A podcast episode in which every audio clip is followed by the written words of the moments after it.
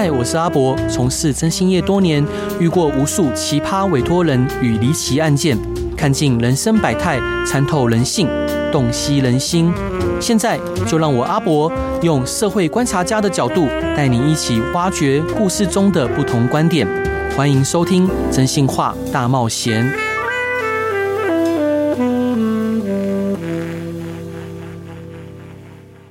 Hello，各位亲爱的听众朋友，大家晚上好，欢迎回到飞碟电台，收听由我真信师阿仔主持的《真信话大冒险》。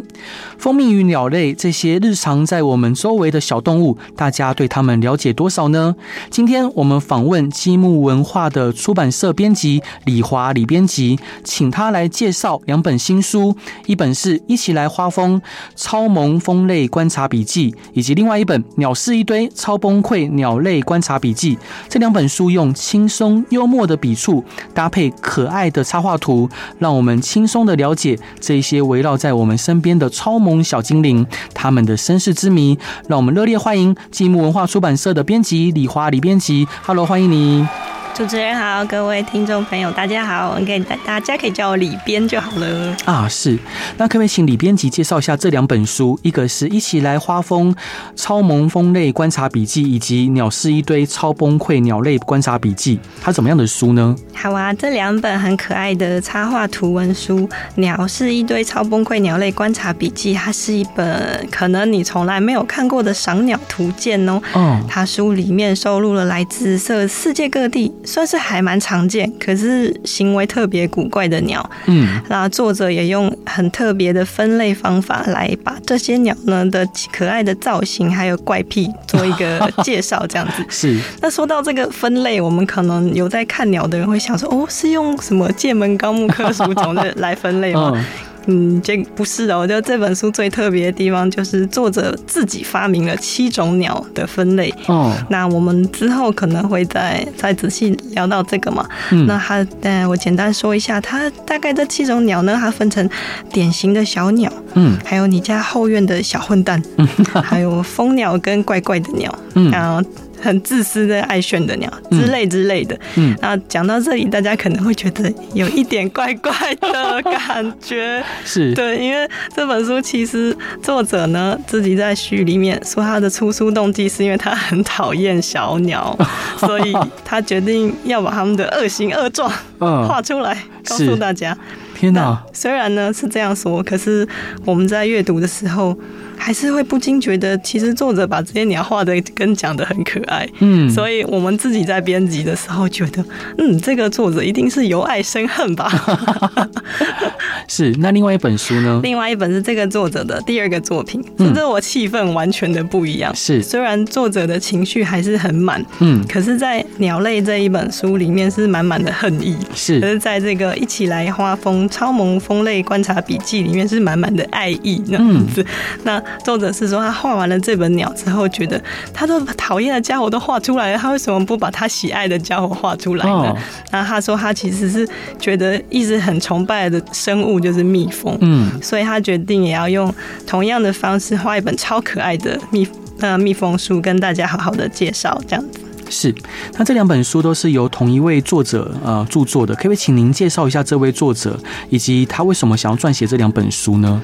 好的，呃，这个作者呢，马特克拉赫特，他是一个美国的漫画家，嗯。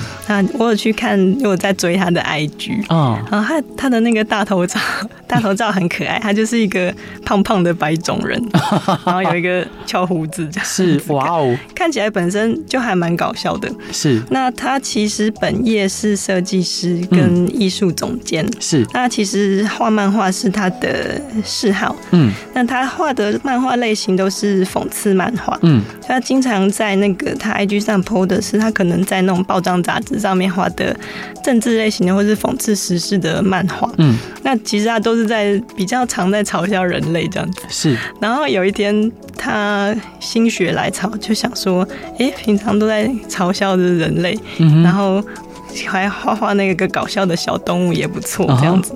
那他自己说呢，他其实小时候是很爱鸟的，然后啊，他妈妈会带他去赏鸟，他也很喜欢。对。然后直到有一天，他说他小时候在他小四的时候，嗯，决心要做一份很棒的赏鸟报告，然后他选定了一种特别的鸟，然后那个鸟不算难观察到，就是在他居住的地方，对，但是结果他说他花了一整个暑假还是寒假，我有点忘了，就是一整个他的学生时代的假期要去追踪那种鸟，结果居然一就是一眼都没有看到，哦然后最后他交了那个报告之后得到很低的分数。然后他就非常的沮丧，就他说，就在他被老师打很低分的那一天，他就看到那只鸟了。是，所以他从此之后就有一个灵感，就说，说不定鸟类心机很重。于是，其实他就用这个出发点，用这个角度开始画鸟。比如说，他把一些鸟的行为特征解释成那是他们在耍心机。嗯，然后结果他在 IG 上画了这些图之后。就是大受欢迎，大家觉得很可爱又很好笑。对，然后就有出版社来，就是请他出一本书。那你就用这个角度为我们画一本就是这样子介绍鸟的书。嗯哼。所以他其实他出的第一本书就是就是《超崩溃鸟类笔记》的北美版。那我们台湾出的这版是后来他扩充是世界版。啊，是。所以有经过扩充，对对，然后所以后来他出了这本书，其实在世界各地都卖的还不错。嗯，那可能就决定说他要画画别的动物，这样是，是就画了蜜蜂对吧？啊哈哈。那老师想请教您，就是我们先来介绍，一起来花蜂超萌蜂类观察笔记这本书，可以请李编辑跟大家介绍一下书中所介绍的花蜂吗？跟我们平常说的蜜蜂一样吗？它们有什么差别呢？好啊，我们刚才其实一直讲蜜蜂，蜜蜂是一个中文语汇里面的习惯了。对，那这本书叫做为什么会特地叫做一起来花蜂，强调花蜂这个字。那其实花蜂蛮简单的，它指的就是说防花性的蜂类，嗯，就是所有会嗡嗡嗡飞到花上面采花蜜或花粉的蜂类都叫做花蜂。那在英文里面呢，大家知道那个。B 就是 B E E 这个简单的英文字，其实它的定义就是花蜂，就是仿花性的蜂类。是。那在这个会仿花的蜂里面，不是每一种都会采，呃，都不是每一种都会把蜜带回巢里面做成蜂蜜的。嗯。其实会把蜜带回巢里面做成蜂蜜的是花蜂里面的少数一些。哦，是。嗯，那那一些呢，才是叫做蜜蜂。嗯。那在英文里面是叫做 honey bee。嗯。那其实我们讲到。访花性的蜂类，它们都是对于授粉很重要的昆虫，所以我们其实，在讲这种昆，在讲这种访花性昆虫的时候，我们指的都是花蜂。但是，因为在中文里面一直以来，不管是 bee 还是 honey bee，好像都会翻成蜜蜂。对，对对对，大家就只是一个习惯。嗯，那其实最就是因为出这本书，有跟一些专家老师聊到这件事情，然后。他们有在说，其实这几年也有想要推广，嗯，就是去厘清这两个名词这样子，因为不然会有一个混淆，是以为那是不是所有的防化性的，嗯，呃呃蜂都会产蜜这样？那其实不是。嗯哼。那老师，请问花蜂为什么对我们地球那么重要？可以请李编辑跟大家科普一下吗？那我们刚才聊到就是。因为既然是访花性的蜂类嘛，对，那它在访花的过程中就会帮助植物授粉。嗯，那简单的科普，大家应该都差都应该以前都有学过，就是在演化的过程里面有很植物自己不会走路嘛，嗯嗯，然后呢，所以他们已经有很多种植物是演化成要依赖这些昆虫，对，来帮助他们授粉。嗯，那他们之所以需要授粉，就是授粉其实就是植物的异性，哎，那个叫什么？有性生殖。那很多植物是必须要有昆虫帮忙授粉，它才会结果的。包括会结果，就是我们喜欢吃的东西，农作物啊、水果啊。所以，如果少了这些帮昆虫的话，这些植物也不没有办法生存下去，然后也见也会影响到粮食的收成这样子。那作者有在最后面讲了，帮大家推理，就是一连串假设，这个世界上的花蜂都消失之后，嗯，会。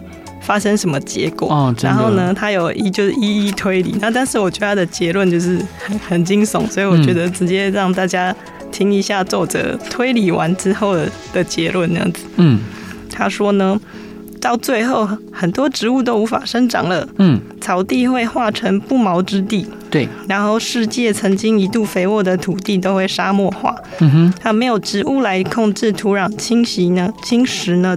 土石流就会淹没城镇，然后就会有狂风 引发巨型的沙尘暴，最后地球会变成一个大沙漠。嗯哼，然后呢，那个沙漠上就四散着包在化纤的衣服里面的死人骨头的。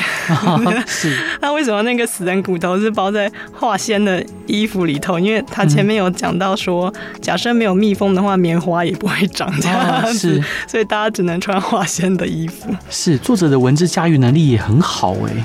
对，他会用一种很惊悚又不晓得为什么一直带有一种喜感的方式，告诉大家其实很严肃的事情。嗯，那想请呃李李编介绍一下，就是有一个很可怕的蜜蜂杀人蜂，他们是如何危害花蜂族群的呢？这种呃，这本那个一起来花风里面呢、啊，我觉得其实最好玩的部分就是主持人说到的，他不止介绍了花风，那他在一开始呢也有告诉大家说。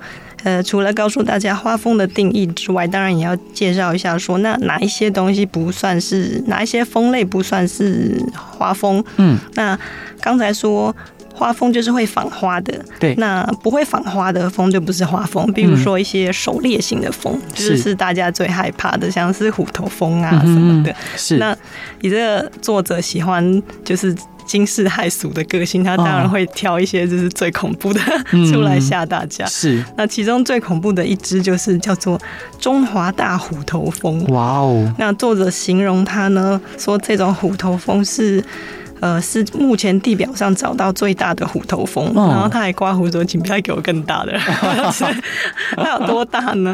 它的身体有五公分长，哦、然后它把翅膀打开就会到达七点五公分。哎呦！然后它尾巴的折针快要一公分。哦，嗯，然后它们的习性就是喜欢去屠杀蜜蜂，是因为他们是靠这个为生。哦、那个是他们屠杀的方式，就是作者也形容的很血腥。嗯。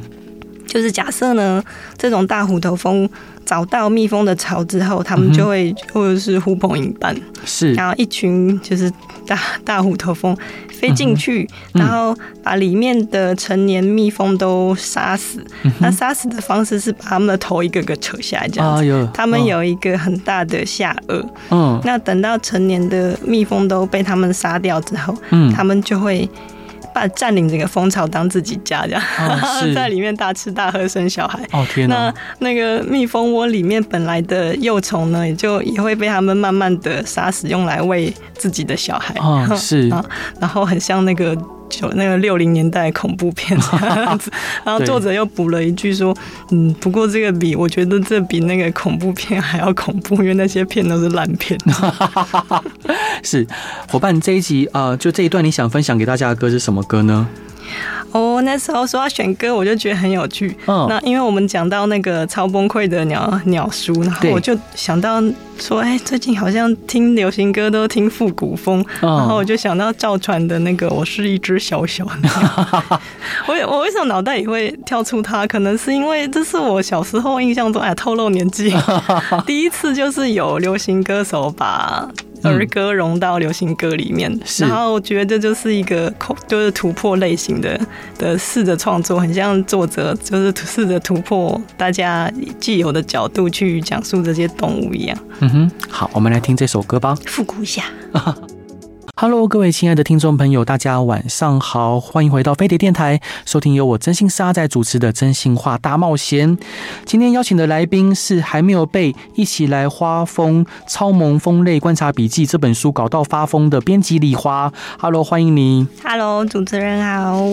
那想请教您啊，书中提到了倒寄生蜂类很特别，可以请李编辑帮大家解说一下什么是倒寄生蜂类吗？他们是怎样的蜜蜂？其实我觉得主持人会注意到这个小 box 也很特别，是 因为这整整本书的主角都是我们刚才聊到的花蜂。嗯，然后为了我觉得作者可能为了平衡报道，哦、所以呢，他在前面有介绍了一些不是花蜂的蜂类。对，那他在介绍完那些。呃，我们刚才说可能是狩猎型的，啊，不是访花型的蜂类。之后他就接着介绍说，所谓的花蜂，目前呢其实有七大科别，嗯，都是花蜂这样不一样的。然后他就介绍完他们之后，这里突然就出现了一个嗯小小的这个 information 的 box，介绍了倒寄生蜂类。嗯，然后其实我在编的时候也在想说，嗯，为什么这边？要出现这个东西，但是呢，我稍微就是想一下说，嗯，我觉得可能是因为作者前面呢已经聊到了说，这些不同的蜂类其实它们的习性也大概大致可以分成几种。对，一种呢就是我们很熟悉的就是小蜜蜂，他们会。诶，好多好多，然后组一个巢，全部住在一起，很像一个大家庭这样子，是。共同居住在一个我们说是可能是独栋公寓吧，就是一个公寓，然后全整栋楼都住同一家人 这种感觉。那除了这种叫做他们叫做社会性的蜂类之外，其实是还有一种是独居性的蜂类，大家比较少比较少看到他们，因为他们就是会自己一个一个的，然后找地方，有可能是。地上啊，有可能是，呃，水管里面啊，就是租一个单间单人雅房，是他们喜欢那个过那个自由自在，就是独居的生活。他们会自己在自己的房子里面吃饭啊，生活、生小孩、养小孩这样子。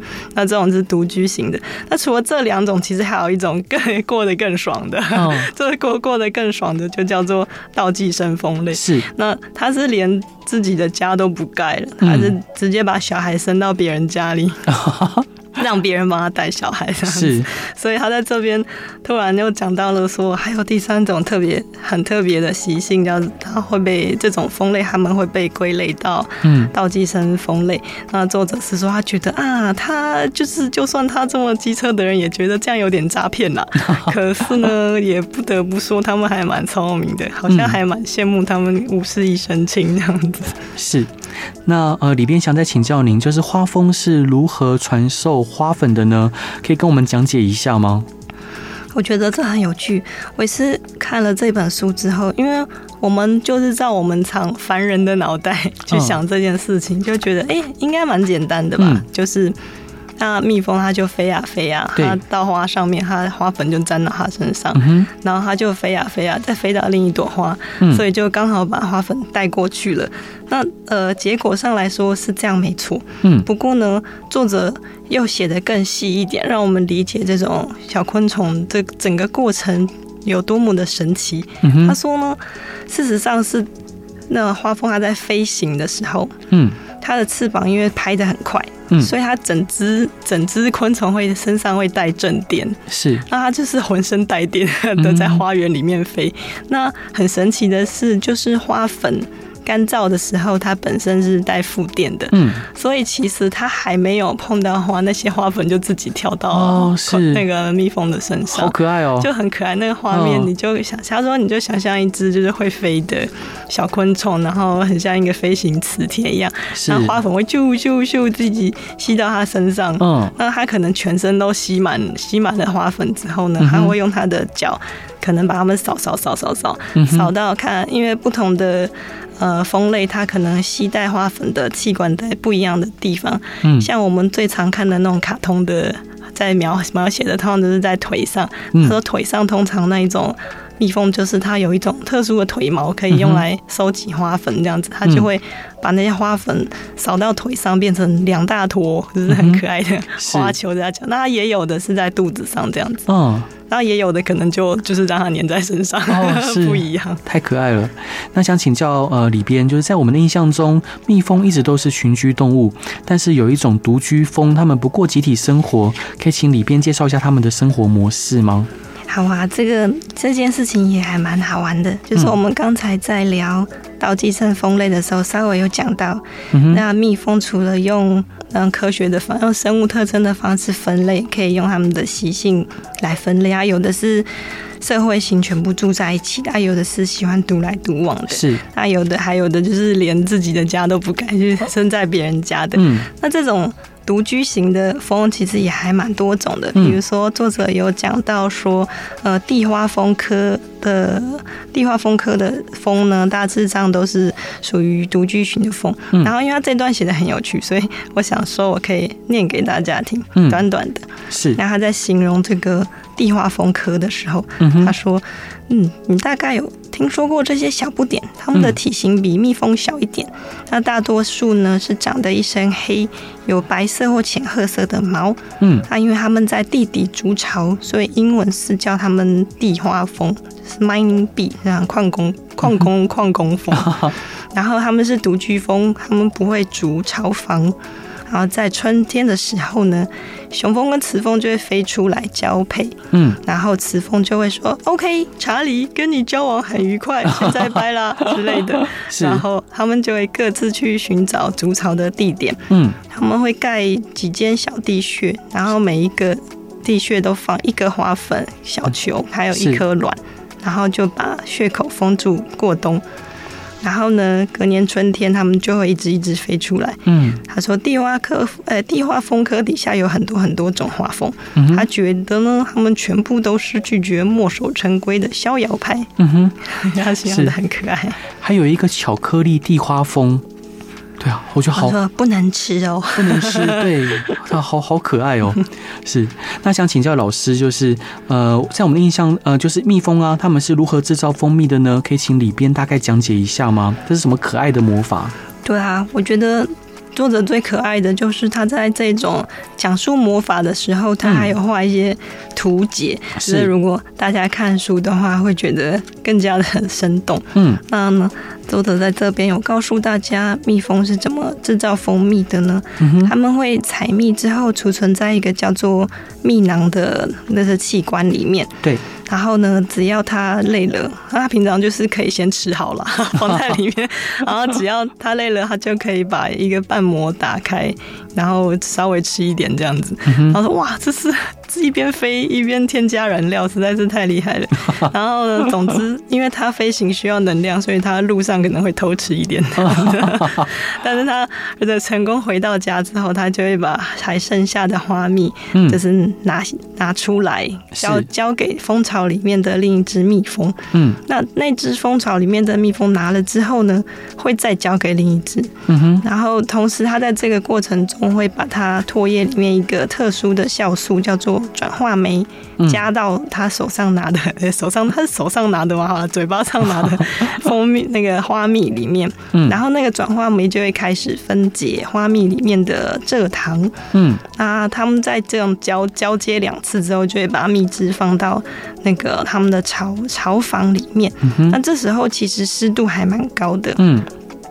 他们可是，在放进去之后，他们就会开始让它慢慢的蒸发，蒸发，然后水分变少到大概剩下百分之二十的水分的时候，他们就会把它封盖盖起来，这样子。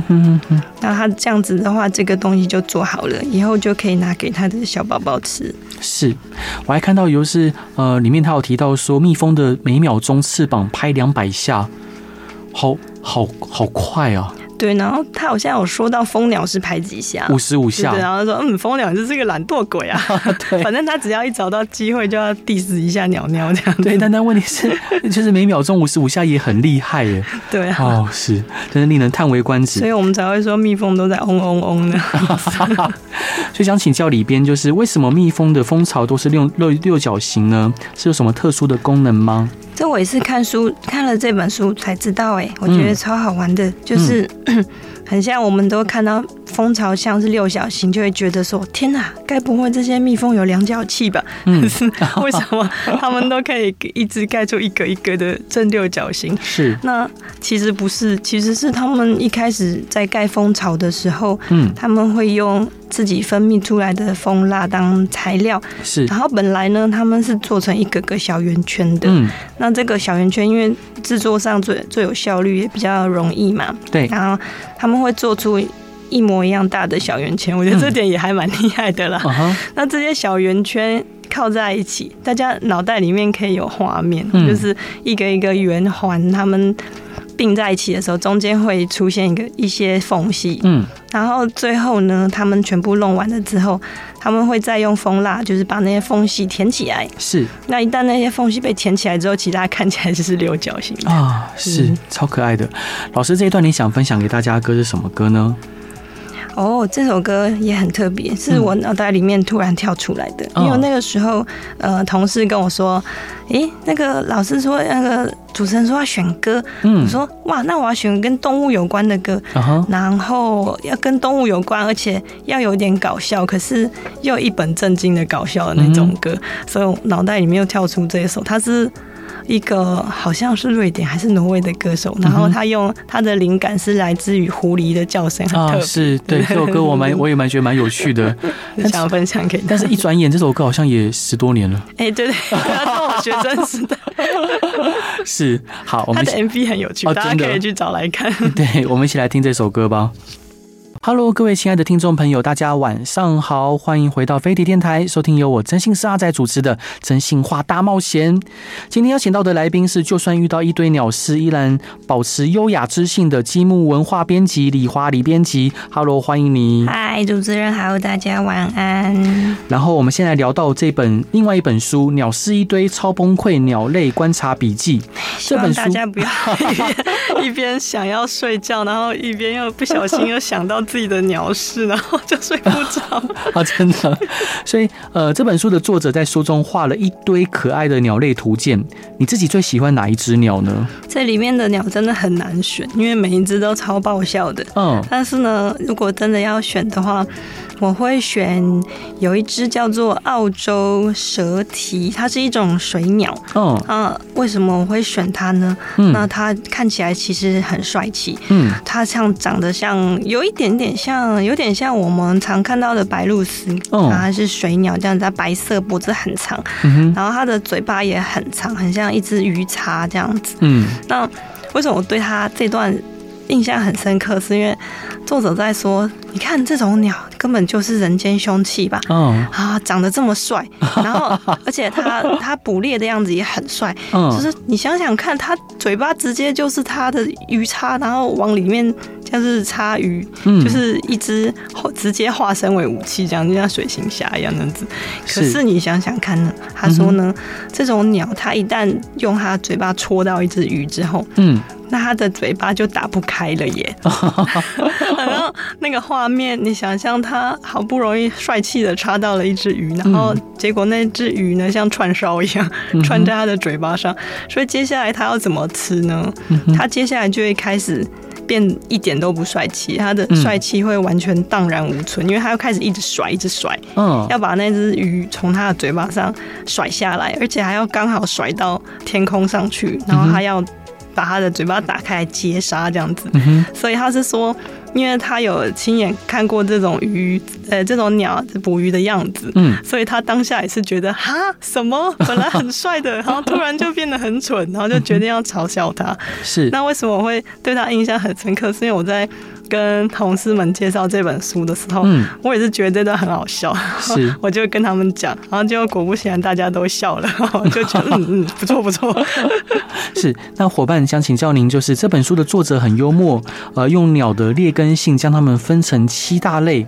那这搞笑的分类有别于我们传统科学的分类学框架，可以请里边大概介绍作者是怎么分的吗？好哦，呃，作者在这本书呢，一开始讲说他最讨厌的就是那些鸟类的学者在那边细细的把他们用什么特征啊，然后用他们的生物啊在分类。他说鸟呢，其实根本就可以用个性来分。他说这样子大家更直觉、更好认。那他把，所以他自己呢就发明了说有七种鸟。一种就是很典型的鸟，叫做典型的鸟仔。嗯，他们呢就是没什么没什么亮点啦，嗯、哼然后是你就是整天看他们就在干一些标准的鸟事，比如说在在那里叽叽喳喳、叽叽喳喳飞来飞去，然后或是把你的东西叼走，他不会跟你说谢谢。啊，那种就是典型的鸟。嗯、然后还有一种呢稍微讨厌一点，嗯，就是叫做后院的混蛋。嗯哼，他们会在你家窗外，可是我觉得这个可能。国外比较有，因为我们现在很少有后院嘛，真的，是国外的房子都有后院。嗯，他说这种鸟就会在后院，然后非常吵，然后很吵，很吵，很像在很像在冲康你这样子。他很讨厌这种鸟，所以把它们归类为后院的混蛋。嗯，然后呢，第三类就是叫做蜂鸟跟怪咖。嗯，是。这我觉得我们也很少，比较少看到，就是他觉得有有一种鸟就是特别古怪啊，嗯、然后呢，蜂鸟也是被算在这一类，然后他觉得这种鸟应该是。那鸟类的社交圈里面边缘人这样子，然后把它分成一类。嗯，然后还有一种是很讨厌，他们是自私又爱显的这种、嗯、这种鸟呢，它就是把它们分成自私鬼、爱炫恐。然后这些鸟通常看起来很漂亮，嗯，然后他把它们归类为就是外观好看的鸟。嗯，可是呢，它们通常都只爱自己这样子。然后，然后也他们好像也很爱自己叫的声音，然后是暗示他们坐着可能觉得他们很吵这样子。然后呢，还有一种鸟，就是被它分类为，就算在鸟界也是败类，是些烂咖，不要提他们的。是。然后最后最后两种呢，好像比较容易理解，就是水鸟类的，他就说那些就是漂在水上，还有在滩底上面用它们傻傻的脚走来走去的那种鸟。然后他们会聚在那边玩水啊、闲晃啊，然后制造噪音，很像放暑假的青少年一样。那最后一种就是，呃，比较大型的鸟类，是。它就是叫它，它把人家叫做嗜杀老，嗯，可能就是一些老鹰啊，或者那些是。比较凶猛的肉食鸟类。然后他说这些鸟类呢，就是为杀戮而生，他们一定都没有同情心，而且会对谋杀乐在其中这样。子。是老师，那想请教您，就书中还有讲到一个达尔文跟小美洲驼的故事，可以请里边分享一下这个有趣的小故事吗？好哦，这个呢，小美洲驼的故事是这样子的。嗯，他说达尔文曾经在小猎犬执行第二次任务的时候，一起跟着出航。然后他在这段期间呢，探索的时候有那个时候有看到大美洲驼，嗯，然后可是大美洲驼是已经在一七五零年代就被发表过了。嗯、那达尔文其那个时候很年轻，嗯，他很希望说，哇，要是我可以也找到一种鸟是以我自己名字来命名，就是都还没有人发现就好了，就很有野心这样子。嗯、他在。一八三三年的时候，因为那个时候他有听过来自南美洲的牛仔说，嗯，在巴塔哥尼亚北部有一种美洲驼是还没有人就是正式记录的，然后它比较小一点，嗯，比较小的美洲驼不是那种大的，然后他就一直想说，好，那这就是我的机会了，如果我可以找到它，他就可以以我为命名，我就是第一个发表它的人，是，然后他一直没，但是他都一直没有找到这样子，嗯，然后过了又过了中间过了一年之后。他们探险队中的画家有一天呢，就说：“哎、欸，我杀了一只美洲驼。哦”然后呢，大家开开心心的就把它煮来吃的当下，达尔文就发现那只就是他要找的小美洲驼，就被吃掉了。是，那想请教，就是作者最后还教大家如何秒认出你遇到的是哪一种鸟？可以请里边大概描述作者的说法吗？教大家如何类认出鸟类的个性。OK，作者呢，他其实最希望大家可以透过这本书，用他的方式呢，去快速的辨认出鸟类。嗯，因为不晓得大家有没有赏鸟的经验？我小时候其实也还蛮喜欢的。我们家还有那种赏鸟图鉴，是，可是图鉴真的很难。第一个是我觉得鸟类的那个名字都很难念，嗯，然后他们的那个分类方式，他们分类方式的名字也都很难念，是。然后呢，他们要你去观察特征，比如说。呃，这种鸟它可能眼睛是什么形状，然后它翅膀上可能有一根羽毛是什么颜色，然后或者它的翅膀打开的时候哪里有一块什么东西，然后收起来的时候没有。嗯，那根本就是作者说你在赏鸟的时候哪看得到那些东西啊？你都是那个鸟，要么就是一下就飞过去，要么就只看到一个影子这样子。嗯，所以呢，他说我自己还发明一个，当大家很快可以辨认的清单，它分成体型。是。姿态，嗯，然后行为，对，还有飞行的样子，嗯，还有他们的个性，还有他们给你整体的印象。嗯、然后作者在书里面有做了一个可以让大家打勾勾的表格，哦，但是呢，这些东西就非常的容易理解又很直觉。比如说体型呢，它就分成是很小、太小，还是看起来很胖，还是看起来很高呢？然后他姿态，他是看起来站得长长的，还是呢看起来很随便，然后还是看起来很死板，还是无精打采这样子？是。然后比如说他的飞行是看起来很正常的，还是翅膀拍超快，嗯，还是看起来很蠢？然后他的个性是跳来跳去，还是天然呆，还是贪婪等等？是。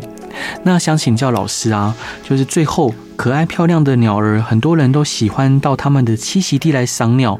那书中呢也提到了，大部分的赏鸟社团都有所谓的赏鸟伦理规则，可以请里边大概讲解一下，大概有哪一些基本的赏鸟伦理规则呢？然后让我们在欣赏鸟类的同时，也不要伤害到它们。好的，我想这件事情一定是连作者这么就是喜欢嬉笑怒骂的人都觉得很重要。嗯、对，因为他把十条就是国际上的赏鸟鲤鱼都好好的写出来了。嗯，那这十条呢，分别是第一条要以鸟类的福祉为优先。对，啊，第二条尽量不要骚扰鸟类或是影响他们的行为。嗯。然后第三条是要尊重鸟类，不要靠近它们或它们的巢穴。是，其实我觉得前三条很像哎。然后第四条是要穿大地色系的服饰，这我觉得还蛮有趣的，嗯、就是你要尽量融入自然背景，才不会吓到小鸟。然后作者在这条里面有加了一个 P.S.，他说：“哦，我发现这条规则有个意外的好处，就是你在赏鸟的时候，其他人也比较不会发现你，因为那些赏鸟人其中蛮多都还蛮烦的。”是。好，然后第五条呢，他说不要播放录音或者是模仿鸟叫声来吸引鸟类。嗯哼。然后作者自己又加说，因为他们很笨，这样子会让他们分散注意力的。是，他们可能就会就是丢下他们的小孩。嗯哼。那第六点呢，就是不要用闪光灯，嗯，来拍照会吓到他们。那第七点就不要去摸他们。嗯。第八点是不要对他们鬼吼鬼叫。对。我觉得作者可能有用自己的自己的语气重新写过。嗯。然后第九点就是不要擅闯私人土地，这个我们可能比较难想象，就是他们有可能看到一只鸟，然后冲进去发现是别人家院子，哦，是 我们比较少发生。嗯，然后第十点就是请保持以上所有的基本礼仪的。嗯哼哼，是。真的很感谢呃老师今天精彩的分享，呃要跟各位听众朋友报告，就是这两本书我觉得非常的优秀，也真的很感谢积木文化跟里边呃一起编了出了这么好的书，呃一本是一起来花疯超萌蜂类观察笔记，另外一本是鸟是一堆超崩溃鸟类观察笔记。当然我相信很多听众朋友呃应该知道我们现在正在面临呃第六次的物种大灭绝啊，而且物种灭绝的速度也是史上最快的，另外一部分呢，就是像蜜蜂，哈，就很很多蜜蜂在美国呃大面积的死亡消失，而且至今仍然找不到一个呃确切的原因。